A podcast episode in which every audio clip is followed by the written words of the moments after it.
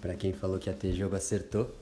Esse é o podcast de número 3 para falar do empate por 1 a 1 entre Palmeiras e Flamengo no Allianz Parque pela 12ª rodada do Campeonato Brasileiro. Aqui quem fala é o Pedro Rocha e vamos juntos pelos próximos minutos.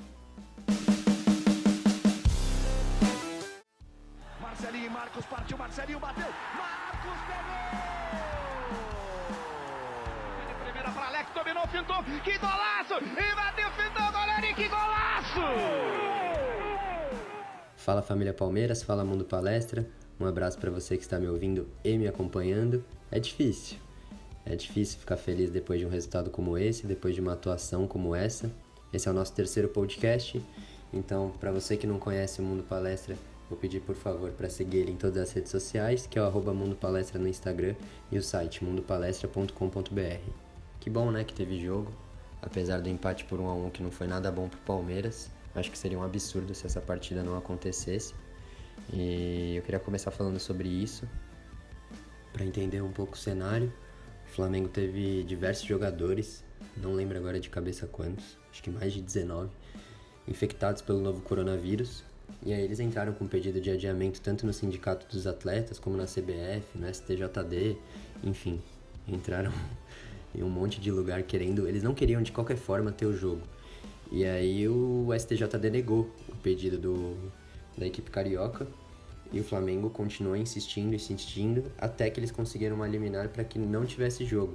E isso foi se arrastando até os 48 minutos do segundo tempo, acho que por volta das 3h45, 3h50, conseguiram eliminar para ter a partida. E só para voltar um pouco no tempo, e entender por que dessa indignação de todos os clubes, né? Porque o Flamengo teve uma falta de sensibilidade enorme, né? Teve atitudes desumanas desde quando o futebol foi paralisado. A gente pode lembrar de alguns casos assim de cabeça, né? Eles apoiaram a volta do futebol muito antes do que a maioria dos clubes queriam, tanto é que o Campeonato Carioca foi o primeiro a voltar e o primeiro a terminar. Eles são o primeiro clube que se posicionou a favor da volta da torcida nos estádios é, recentemente teve um caso de eles demitirem o fotógrafo, não sei se vocês viram a foto que o time do Flamengo tirou no avião e o próprio Rodolfo Landim disse que é, os jogadores poderiam tirar a máscara para tirar a foto, sendo que eles iam prender a respiração, ou seja, ele falou uma declaração assim totalmente sem nexo. E aí, minutos depois que vazou essa foto, o fotógrafo foi demitido é, do Flamengo. Ou seja, uma coisa assim é, grotesca. Então, fazendo esse resumo, o Flamengo é uma equipe que jogou muito contra é, o que todos os clubes pensavam, o que a opinião pública pensava, e, e, por isso eu já acho um absurdo eles, eles quererem esse adiamento. E não só isso também, porque o protocolo do Campeonato Brasileiro foi feito e, e concordado por todas as equipes. Então, a partir do momento que esse jogo fosse anulado, é, não teria mais por que continuar o campeonato. Porque sim, seria é, uma passada na mão na cabeça do Flamengo, vai, falando, falando dessa forma. É, lembrando que o Goiás já jogou contra o Palmeiras com mais de 11 desfalques, o Fluminense agora vai fazer uma partida com cerca de 8 desfalques por conta do coronavírus. É, e casos assim não faltam. E o assunto acho que não acabou por aqui, porque quero ver agora que eu comecei a postura do Flamengo. Eles não quiseram jogar hoje, mas na quarta eles querem, porque a Comebol não liga muito para isso, então seria um WO. E aí qual é o sentido, né? Eles não jogarem hoje, jogarem na quarta, enfim. É uma confusão, só sei que o Flamengo errou muito, o Rodolfo Landim errou muito. É, todos os clubes foram contra o Flamengo, inclusive a CBF. Então eu acho que esse assunto ainda é, vai dar muito o que falar. Mas vamos enfim falar do jogo, do empate por 1 a 1 o 13 terceiro empate do Palmeiras na temporada, vamos, vamos ser honestos, a gente já está acostumado com isso. É o sétimo empate do Palmeiras no Campeonato Brasileiro, é o Empalucha aparecendo mais uma vez. E queria começar falando da escalação, porque hoje o Luxemburgo escalou o que eu imagino que ele considera o ideal. Ele teve o retorno do Patrick de Paula, ele teve a zaga completa com Everton, Marcos Rocha, Gustavo Gomes, Felipe Melo e Vinha, o Patrick de Paula fazendo é, o primeiro homem depois da zaga, né, no esquema do 4-1-4-1. Aí Gabriel Menino e Zé Rafael por dentro, Lucas Lima aberto pela direita, mais uma chance para o Verão aberto pela esquerda e Luiz Adriano na referência. E quando eu vi essa escalação eu fiquei não animado, né? Porque o Palmeiras não tá encantando. Mas eu achei que fosse ter um pouco mais de volume de jogo, eu achei que fosse jogar melhor. Ainda mais porque o Flamengo entrou é, com um time praticamente sub-20, alguns jogadores do sub-17, um time bem jovem em campo. Se não me engano, apenas com o Thiago Maia, é, Arrascaeta, Gerson e Pedro entre os titulares dos jogadores que costumam jogar mais. Mas assim, o Palmeiras não entrou em campo contra um, um monte de ameba, né? A base do Flamengo é muito forte, assim como do Palmeiras. Aliás, eles eram rivais, né? Muito rivais é, nesses últimos anos na base, sempre disputando títulos. Horas o Flamengo ganhava, horas o Palmeiras ganhava. Então eu imaginava que fosse um jogo duro, mas assim, era obrigação o Palmeiras fazer mais, se impor dentro de casa e vencer. É, a gente não conseguiu fazer isso, a gente falhou. Então por isso que até no texto que eu escrevi lá para o Mundo Palestra, eu coloquei que de todos os empates esse foi o pior. Porque tudo bem, você pode me questionar falando, ah, mas o empate contra o Goiás misto foi horroroso, ou contra o Inter reserva também. Mas nenhum, nenhuma dessas partidas tinha o contexto que tinha hoje. O Palmeiras tinha a obrigação de ganhar sim, porque não dava para vacilar, a gente foi incompetente e é isso. Enquanto o Flamengo passou vergonha fora do campo, a gente passou vergonha dentro dele. E só para terminar o raciocínio da escalação, eu acho que depois dessa partida ficou clara que ele pode abdicar um pouco do 4-1-4-1, achar outra forma de jogar, porque depois de uma partida como essa, que o time tinha a obrigação de se impor e não conseguiu, é porque alguma coisa não tá dando certo, né? Então, eu acho que para as próximas partidas, para os próximos jogos, se o Luxemburgo quiser continuar no Palmeiras, ele precisa dar uma nova resposta. Porque até falei aqui, é, se eu não me engano, não sei se deu tempo de falar nesse podcast ou é, pode olhar lá no site do Mundo Palestra, eu comentei isso nos textos. Eu enxergava uma evolução no Palmeiras com essa forma de jogar. Mas depois de uma partida como essa, é difícil falar, ah, tá oscilando. Porque esse era um jogo muito óbvio que o Palmeiras é, deveria fazer mais. Então, por isso, fica a minha crítica já de cara para esse essa nova forma né, do Palmeiras jogar. Falando do primeiro tempo, as deficiências é, do Verdão foram as mesmas de sempre, muita dificuldade em criar jogadas. É, eu achei que também por causa do calor, é, os times não aceleraram muito o ritmo no primeiro tempo, mas era nítido que o Flamengo, mesmo com uma equipe modificada, uma equipe sub-20, tudo bem que é entrosada, né, porque eles jogam juntos é, lá na base mas eles tinham muito mais facilidade em chegar ao gol do Palmeiras do que ao contrário, né? Do que o Palmeiras tinha é, de chegar no gol do Flamengo. E isso ficou muito claro nos números, porque o Palmeiras teve 60% de posse de bola no primeiro tempo, mas não conseguiu converter em chances claras de gol. De chance mesmo, teve a do Flamengo, do Arrascaeta, que o Everton fez uma boa defesa. Teve uma chance não tão clara assim do Verón, que ele chutou de bico para fora. E uma boa do Zé Rafael, mas que foi um chute de esquerda da entrada da área o goleiro do Flamengo fez uma boa defesa. Mas assim, era muito claro que a organização do Flamengo, tanto na transição ofensiva como na defensiva, era muito melhor que a do Palmeiras.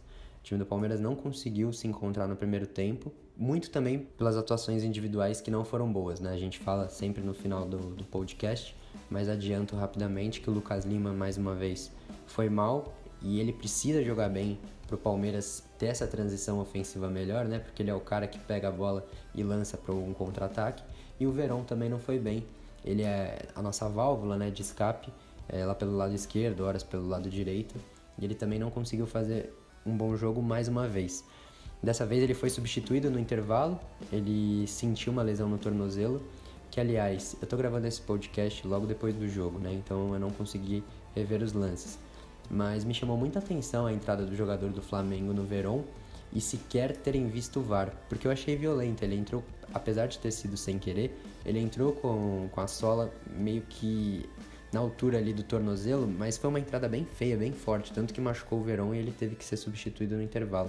Eu vi que ele já até colocou um gelo na volta para o segundo tempo. Pulando para o segundo tempo, o Lucha mudou e o Palmeiras melhorou. Ele abdicou do 4-1-4-1, jogou no 4-4-2 porque ele colocou o Veiga no lugar do menino, que não foi bem novamente, e colocou o Bigode no lugar do Verão. Aí ele formou uma dupla de volantes com o Patrick de Paulo, Zé Rafael e o Lucas Lima e o Veiga se movimentando um pouco mais, né? A hora caía pelo lado, a hora caía por, por dentro, assim como o Bigode é, fazendo essa, essa função. E aí o Palmeiras conseguiu ter mais mobilidade, conseguiu ter mais dinâmica, conseguiu criar mais perigo de gol, tanto que fez 1 a 0 o Patrick de Paula num lance, tudo bem, um pouco isolado, mas o Palmeiras já estava querendo mais a vitória, né? Então acabou sendo premiado com esse gol, que foi sorte, né? Mais uma vez, mérito do Patrick, que teve personalidade para chutar de fora da área, mas a bola desviou e morreu pro fundo do gol. Lembrou muito o gol contra a Ponte Preta, né? Que ele fez no Campeonato Paulista, que ele também chutou de fora, um chute forte, né? De esquerda, a bola acabou desviando, enganando o goleiro. Com 1 a 0 no placar, falei, opa, agora vamos vencer o jogo, né? Mas aí também é, mais uma incompetência nossa, não sei se foi azar, se foi falha, enfim, eu jogo como falha. Mas tomamos o gol um minuto depois é, de abrir o placar. Não pode, né? Tomar um gol como esse. Mérito também do Arrascaeta que cruzou a bola pro Pedro, mas o Felipe Melo dormiu, o Vinha deixou cruzar lá do lado esquerdo. E aí com um a um no placar o jogo ficou aberto. E aí o jogo ficou bom no segundo tempo. Eu até brinquei, né? Pô, por que que precisa esperar acontecer é, um gol para o time se soltar mais, né? Porque parece que tanto os jogadores do Palmeiras quanto do Flamengo começaram a correr mais, né? Os espaços começaram a aparecer, muito também pelo cansaço das duas equipes. E aí o jogo ficou lá e cá, e tanto Palmeiras quanto Flamengo poderiam ter ganho. E aí ainda deu tempo da Rascaeta perder uma chance clara, ele fez uma tabelinha com o Pedro, estou de frente pro gol, é, a bola foi no cantinho para fora. E teve uma defesaça do goleiro Hugo do Flamengo na cabeçada do Luiz Adriano, mas assim, um milagre é, do jovem goleiro do Flamengo, salvando aí o empate por 1 a 1. Com o empate, o Verdão chegou aos 19 pontos e manteve-se na quarta colocação do, do Campeonato Brasileiro, mas são mais dois pontos que a gente deixa pelo meio do caminho. É um empate inaceitável, um empate que, sim, foi vergonhoso para o Palmeiras. E seguimos. Vamos ver aí como que a gente se comporta na próxima partida, que é no meio de semana contra o Bolívar pela Copa Libertadores. Para você que caiu de paraquedas aí no, no podcast, falei um pouquinho do que eu pensei desse empate por 1 a 1 entre Palmeiras e Flamengo. E agora para fechar, vamos para as análises individuais dos jogadores. O Everton foi ok, não teve culpa no gol do Pedro. Ele ainda fez aquela defesa que eu comentei no primeiro tempo num chute do Arrascaeta, foi uma boa defesa. É, a linha defensiva, tanto Marcos Rocha como Felipe Melo, como Gustavo Gomes, como Vinha, infelizmente não foram bem. Marcos Rocha, principalmente, não conseguiu apoiar. Na defesa, não aconteceu nada ali pelo lado dele. Já ao contrário do Felipe Melo, né, que teve culpa no gol, eu achei que ele falhou. É, deixou o Pedro livre para finalizar. O Gustavo Gomes leva um pouco dessa culpa, né? Porque querendo ou não, ele tá ali na organização da defesa junto com o Felipe. O Vinha, a jogada foi pelo lado dele ele acabou deixando o Rascaeta cruzar. Então também não foi muito bem. O Patrick de Paula voltou legal, ele, ele cansou muito no segundo tempo. No segundo tempo ele estava se arrastando, mas ele fez o gol da vitória e sim, ele é muito importante para o Palmeiras. Ele é o cara é, para jogar na frente dos zagueiros. É muito melhor que o Ramires ou o Bruno Henrique, por exemplo. Ele vive sim uma grande fase. É, Zé Rafael mais uma vez foi mal, Gabriel Menino foi mal, Lucas Lima foi mal, Verón foi mal e o Luiz Adriano teve uma chance para guardar de cabeça, fez uma jogadinha ali de pivô que eu lembro no primeiro tempo, mas também muito abaixo do que ele pode mostrar. O Rafael Veiga eu achei que entrou bem, ele deu um pouco mais de volume de jogo pro Palmeiras. O Rony, como eu já disse aqui, também entrou muito bem. O Bruno Henrique, bem mais ou menos, né? Aquele jeitinho dele é, que a gente tanto está criticando nos últimos jogos, uma corridinha meio que parece que está enganando né, o torcedor, mas ele foi um pouco melhor sim do que nas outras partidas. E o William, que entrou no lugar do Verón é, no segundo tempo, jogou mais uma vez 45 minutos e está devendo, viu? Novamente não foi bem. Fazendo então uma análise geral, a atuação do Palmeiras infelizmente foi fraca porque hoje era o jogo que tinha que ter ganho, tinha que ter jogado mais. Ele deu 17 chutes no gol, o Flamengo 10. Desses 17 que o Palmeiras deu, 7 foram em direção ao gol. E dos 10 do Flamengo, apenas 4. O Palmeiras teve 61% de posse de bola e o Flamengo 39%. Pelas estatísticas, parece que o Palmeiras teve uma superioridade muito maior no jogo do que o Flamengo e não foi isso que aconteceu. Eu achei a equipe do Flamengo muito organizada e sabendo o que poderia fazer no jogo, né? o que poderia entregar para essa partida. O Palmeiras estava desorganizado, melhorou um pouquinho no segundo tempo, mas é muito pouco. Infelizmente esse 1 a 1 foi sim com sabor de derrota, foi mais uma vez, como eu disse, vergonhoso pra gente. E é isso. É, se você escutou esse podcast, se você aguentou escutar até o fim junto comigo, compartilha, é, comenta, elogia, mostra pra mim aí que você escutou. E é isso, galera. É mais um podcast, mais uma análise. Palmeiras 1, Flamengo 1. Tamo junto, valeu, avante palestra.